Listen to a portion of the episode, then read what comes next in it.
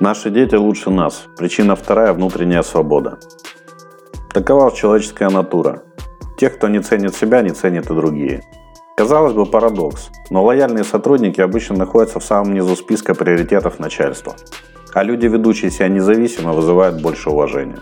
В принципе, это правильно. Мы сами себе злобные буратины. Второе кардинальное отличие наших детей от нас – это внутренняя свобода.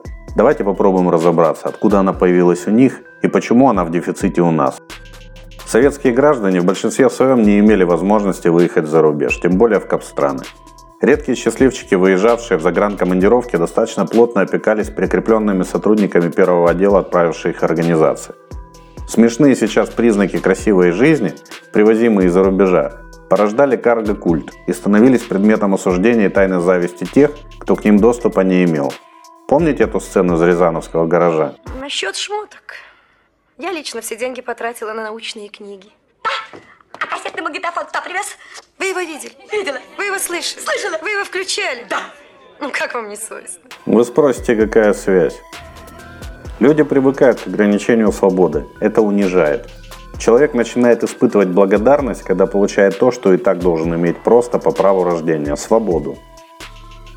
Поэтому, когда говорят о гордости и достоинстве советского человека, у меня возникает удивление. Разве гордость и достоинство могут быть избирательными?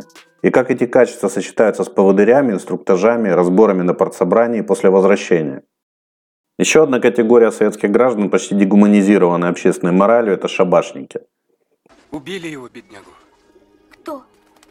Да шабашники из города понаехали. Их к нам деревню-то и поселили. Раньше-то Ёшкин кот вроде не селили, а тут что-то поселили. Знаете что, давай, буянить, пить да драться. Вот Володька-то как раз на такую драку-то и наскочил. Ну и как? Детишки-то грозят, маленький-то, стал пальчиком грозить, мол, нехорошо, безобразненьки, чего вы делаете-то? Чего деретесь-то? Ну а те, что разбираться будут, взяли да ножом-то пырнули его. Погоня за длинным рублем халтурщиков осуждалась всеми. Зарабатывать стыдно, приобретать материальные блага тоже. Вместо того, чтобы стать у станка 1913 года производства в заводском цеху, эти деклассированные элементы подряжались строить частные дома, возводимые, естественно, на нетрудовые доходы, или вообще уходили в артели мыть золото. Шабашники нарушали сразу два постулата советского воспитания – оседлость и презрение к материальным ценностям. Если к согражданам, бывающим за рубежом, относились с завистью, то к летунам с презрением. Так называли тех, кто менял работу, переходя с одного предприятия на другое. Законодательство такое не запрещало, но общественная мораль не одобряла. Такое поведение шло в разрез с одним из важнейших постулатов советского воспитания – жертвенностью. Советский человек ради общественного блага должен быть готов пожертвовать своими интересами, своим удобством. Проблемы с начальством, коллективом, плохие условия работы – все это недостаточная причина, чтобы изменить свою жизнь к лучшему. Люди до пенсии сидели на одном месте, многие спивались от безысходности.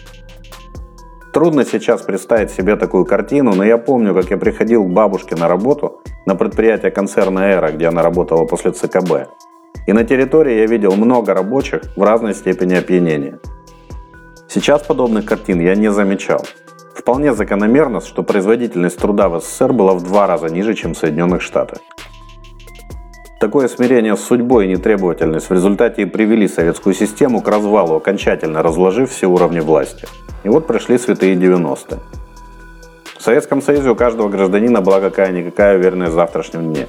В 90-е она испарилась.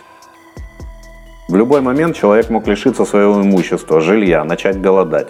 Я помню зиму 94-95 годов, когда мы оказались в отчаянном положении. Мы питались одной жареной морковкой. Она была дешевле картошки, а на хлеб денег не было. И я хорошо помню, как мама нашла на антресолях банку крахмала и попыталась пожарить из него лепешки. И как она плакала над этой сковородкой от безысходности. Ближе к лету мы выбрались из этой ямы, но помните я этот период буду до конца жизни. Таких условиях, при неработающих органах власти, беззаконии, разрушенной системе социального обеспечения и медицины, потеря работы даже с копеечной зарплатой ставила человека и его семью на грань выживания. Так мы привыкали бояться, держаться за свое место, убеждать себя, что деньги – это не главное, мириться с хамством и самодурством начальства, ставить интересы своей организации выше личных, вызывая у своих же начальников презрительные улыбки и выгорая дотла – потому что мы сами внутри не свободные. Мы перепуганные, закомплексованные, себя привычно не ценящие. Это очень хорошо, что наши дети этим не страдают.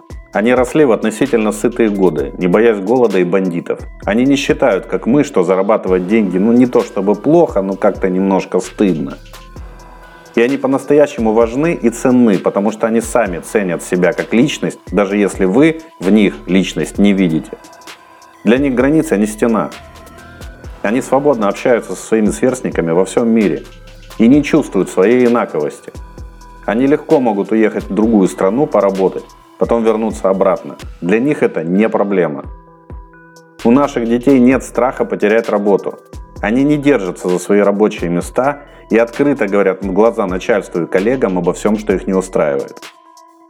У них нет привычки оправдываться, и мне очень нравится эта черта. Оправдание выглядит жалко. Вспомните об этом, когда начнете оправдываться в следующий раз. А еще, как бы вы ни шутили про жертв ЕГЭ, они очень быстро учатся, осваивают новые знания и навыки и легко меняют сферу деятельности. Все это вместе взятое называется внутренней свободой, и это то, чего очень сильно не хватает нам. Если вам нравятся мои рассказы, то самая лучшая поддержка автора – это лайк, комментарий, репост. Заранее спасибо.